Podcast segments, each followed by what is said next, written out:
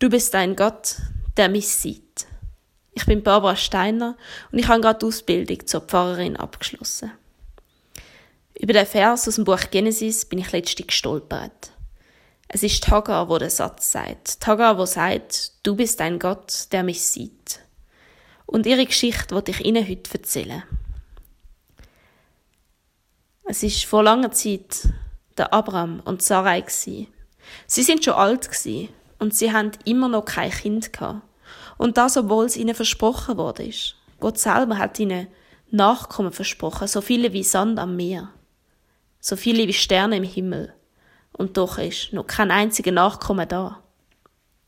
Und aus lauter Verzweiflung schlägt Sarai vor, dass der Abraham doch zusammen mit ihrer Sklavin, mit der Hagar, soll ein Kind haben, damit wenigstens irgendein Nachkommen da ist. Und wo dann Tagar tatsächlich schwanger wird, da wird sie der Sarai gegenüber hochnäsig. Immerhin treibt sie jetzt den lang ersehnte und versprochene Erbe aus. Und darauf aber wird Sarai eifersüchtig, neidisch und sie behandelt Hagar schlecht. So schlecht sogar, dass Hagar es nicht mehr aushaltet und in die Wüste flieht. Und in der Wüste dann, bei einer Wasserquelle, da überkommt Hagar Besuch. Sie begegnet einem Boten von Gott, einem Engel. Und die beiden reden miteinander. Und der Engel ermutigt Hagar, doch wieder zurückzugehen. Sich wieder ins Sklavinnen-Sein hineinzubegeben. Aber unter der schützenden Hand von Gott. Und Gott verspricht der Hagar, dass ihr Sohn ein großer, starker Mann wird werden und dass ihr viel Nachkommen geschenkt werden. Ihr Sohn, der soll Ismael heißen. Und Ismael heißt Gott hört.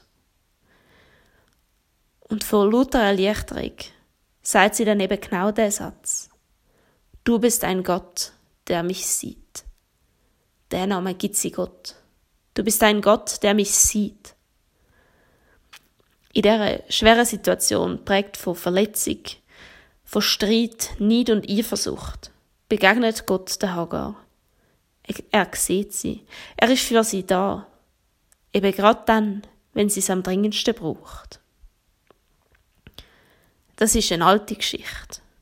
Eine uralte Geschichte.